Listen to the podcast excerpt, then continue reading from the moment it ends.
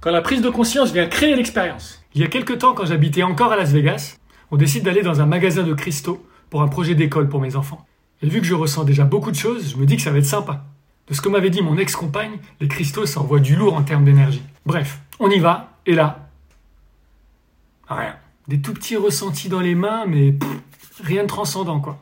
Bon, je suis un peu déçu, je t'avoue, mais j'en pense rien de plus. Mais une fois rentré chez nous, on regarde alors la vidéo d'un jeune qui dit communiquer avec les cristaux.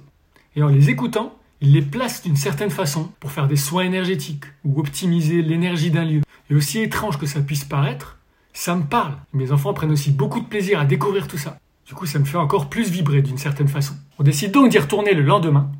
Et là, je passe à peine la porte. Une énergie de dingue se dégage de tous les cristaux. C'est un monde complètement différent du jour d'avant. Vu que je passe tout par mon ressenti, ça brasse énormément. Mais c'est des énergies que j'avais jamais ressenties auparavant. Donc je prends mon pied à les toucher, à les tâter, de près, de loin. Vive le clair ressenti. Au final, je repars avec quelques-unes dans une pochette. Et ces cristaux m'aideront à me réaligner, à me recentrer plus d'une fois dans les mois qui ont suivi. J'accompagne des gens dans les quatre coins du monde. Alors n'hésite pas à me contacter si tu veux apprendre à maîtriser ces mondes-là. Ou si tu as besoin d'un petit réalignement. Ou de bosser sur des problèmes personnels. Je suis là pour ça.